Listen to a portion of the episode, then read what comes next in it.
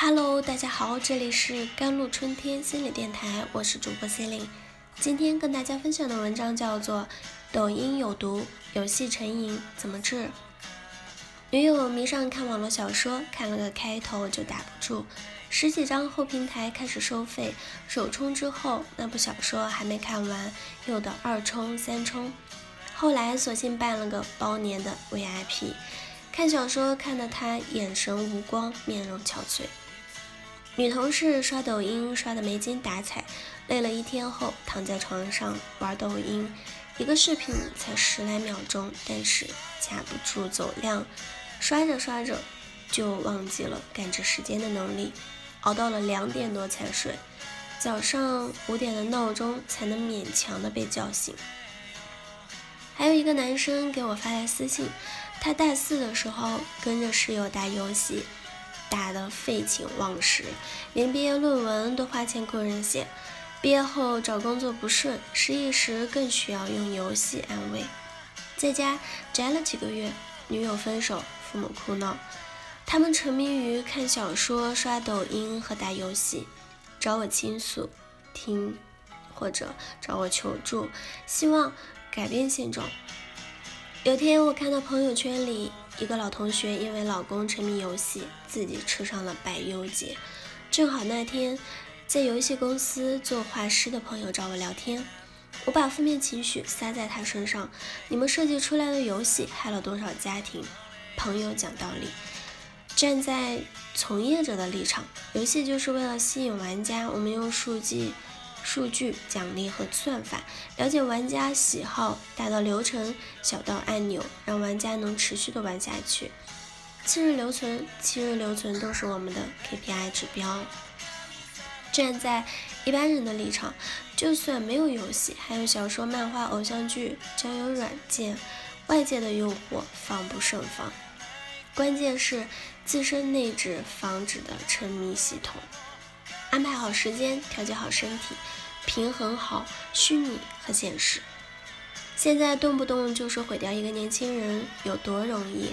如果我们自带防沉迷系统，就不会那么轻易的就被毁掉了。那么，如何构建沉迷系统？有四个小点的建议。第一，让生活尽量丰富多彩。心理学家亚历山大做过一个项目的。著名实验就是老鼠的乐园。简单来说，第一组笼子里的老鼠空间狭窄，生活单调，面对普通水和玛卡水，对吗？开水就会上瘾，就会上瘾。第二组的乐园里的老鼠呢，集体的居住，有充足的食物、玩具和交配的空间，对玛卡水没瘾。改变环境可以改变成瘾。如果你意识到你沉迷的某种事物严重的影响了你身心健康、生活的状态和社会功能时，尽量的丰富自己的生活，多交一些朋友，多参与一些活动，吃点好吃的，玩点好玩的，多一些兴趣爱好和工作任务，会冲淡你对某种特定事物的沉迷程度。第二。用三种视角内省自己。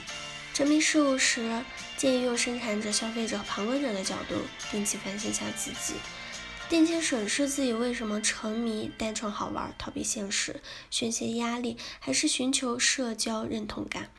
我见过沉迷游戏的人，通过从事内容生产或者技术支持后，不再沉迷游戏。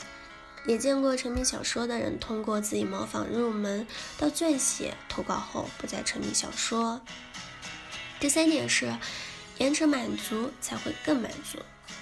大学时，我们寝室超迷《越狱》第一季，我下载了整季，情节紧凑，悬念抓人，看了我课也不上，觉也不想睡，尿也不想撒。一季追完过瘾是过瘾，但身体元气大伤，连膀胱都有痛感。等第二集时，一周更新一集，看之前非常的期待，看完后意犹未尽。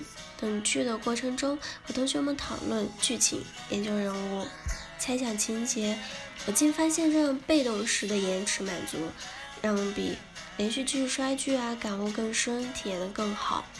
后来对于沉迷的事情，我试着把这种被动式的延迟置换成主动式的延迟。就算再沉迷，也提醒自己慢慢享受更有滋味，不要一次性的用力过猛，别给沉迷的东西抹黑。谁都有自己沉迷的东西，那种乐在其中、心怀憧憬、辗转反侧的感觉，让人觉得生活真带劲儿。不少人还因为沉迷的事情学到技能。我见过热爱动漫的女孩日语说的很棒，粉丝女站长的组织策划能力一流。但如果因为自己的过度沉迷导致了伤害家人、身心迷匪、生活颓丧、事业下滑，以后回忆起沉迷的事物，会夹杂着遗憾和后悔，甚至怨恨。这些东西都是荒废了自己的青春。所以。越是沉迷的东西，越要用自律去维护，甚至学到更高阶的本领。只有这样，曾经沉迷过的事物才是最美好的模样。别人也觉得喜欢这玩意的人很高级，至少觉得你是累了以后的智力休息。别让你的沉迷毁了你，必须要自带防沉迷系统，并定期升级。好了，以上就是今天的节目内容了。这里是甘露春天心理电台，我是 C e l i n e 我们下期节目再见。